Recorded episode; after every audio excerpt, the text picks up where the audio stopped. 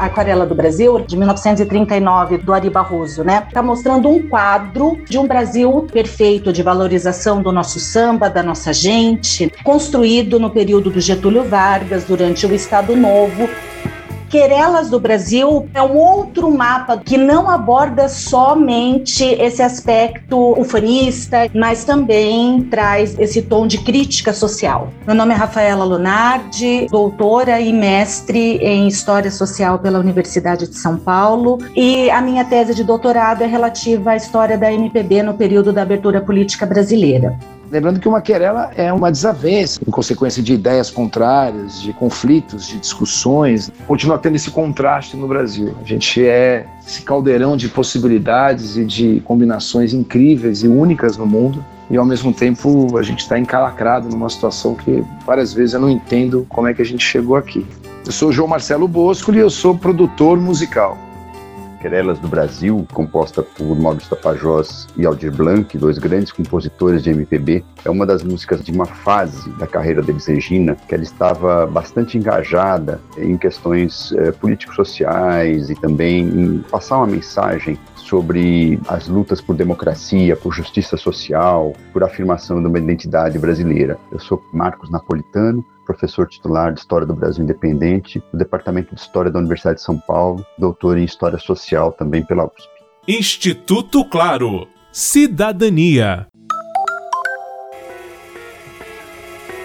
Lançada pela primeira vez no LP Transversal do Tempo em 1978, Querelas do Brasil aborda questões políticas, culturais e sociais do país. Basicamente, Querelas do Brasil é uma sátira, né, a desnacionalização da cultura brasileira, que retoma um pouco aquelas imagens clássicas dos dois Brasis, um Brasil negando o outro. E aí, claramente, a letra, assim como a performance e a interpretação da Elisa, enfatizam uma espécie de pedido de socorro do Brasil popular para o Brasil das elites. E, ao mesmo tempo, também funciona como uma denúncia desse Brasil estrangeirado das elites que estaria sufocando o Brasil popular, um Brasil autêntico. Ela retoma essa pauta que já vinha desde o modernismo, né, de abrasileirar o Brasil.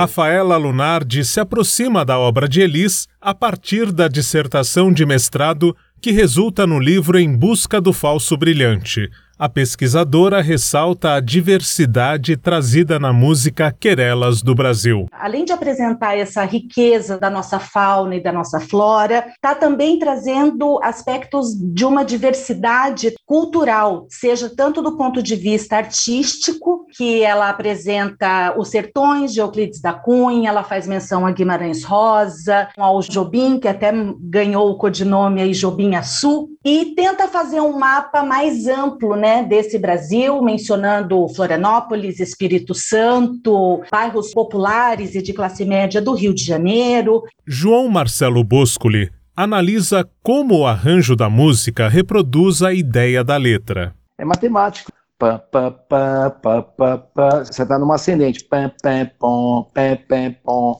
É o contrário uma está emergindo, a outra está afundando, né?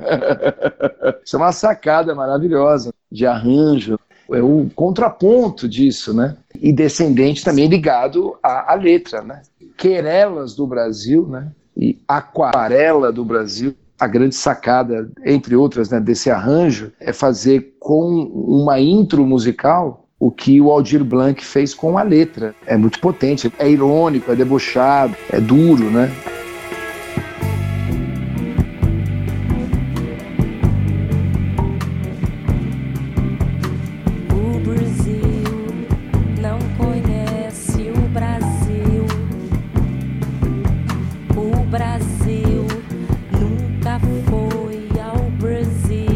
A interpretação da Elis valoriza a própria ironia que a canção traz, os arranjos, né, a direção musical do César Camargo Mariano também dão uma elegância toda especial e uma universalidade para essa música, evitando que ela fosse um mero panfleto nacionalista e, e, superficial. Na verdade, é uma canção que busca dizer para o Brasil do andar de cima que existe não apenas o Brasil do andar de baixo, mas que esse Brasil quer ser integrado num projeto nacional e moderno.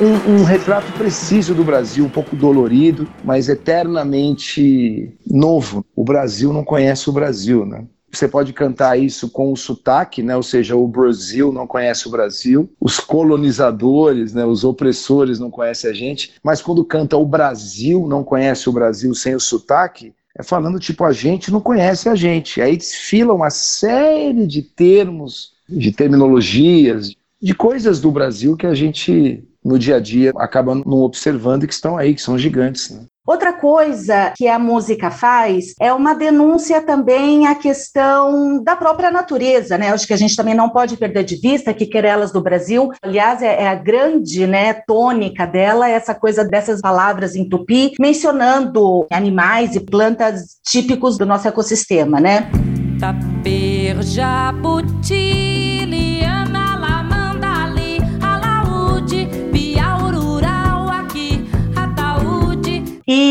Relação à crítica do ponto de vista mais social, efetivamente, dessas mazelas do, do nosso cotidiano, nós temos as menções que a música faz, por exemplo, ao INAMPS, que era o Instituto Nacional de Assistência Médica da Previdência Social, que, por meio da compreensão da música, né, leva o brasileiro ao IML, ao Instituto Médico Legal, ou seja, demonstrando aí a sua insuficiência. Eu acho que essa música permanece tristemente atual por questões que ela toca como é jeito que o Brasil trata com a sua natureza, a fauna, a flora e tudo mais, os rios, os mares, não apenas isso, mas a sua natureza, né, conflito, nessa né, coisa ciclotímica de alguns momentos se achar o máximo e, e em outros momentos não se achar muita coisa. O estabelecimento dessas relações de força, né, entre os colonizadores e os colonizados, né, que há ecos dessas relações até hoje o desconhecimento que boa parte da sua população tem sobre, sobre a sua própria grandeza, sua complexidade. Se você pegar os números todos, quanto tinha de, de Mata Atlântica quando eles lançou a sua música, quanto tem de Mata Atlântica hoje? Quantas espécies ameaçadas tinha naquela época quanto tem hoje? Quanto de queimada tinha naquela época, quanto que tem hoje? Quantos povos indígenas ameaçados tinha naquela quantos tem hoje? Ela permanece uma canção jornalística, uma canção que trata de algo que, tristemente, não só continua na ordem do dia, como está na ordem do dia em bold, né? Essas questões todas nunca estiveram tão presentes como estão hoje. Eternizada na voz de Elis Regina, Querelas do Brasil traz tanto as belezas quanto as mazelas de um país que nos dias de hoje ainda parece não conhecer sua força e identidade com apoio de produção de Daniel Greco, Marcelo Abud para o Instituto Claro.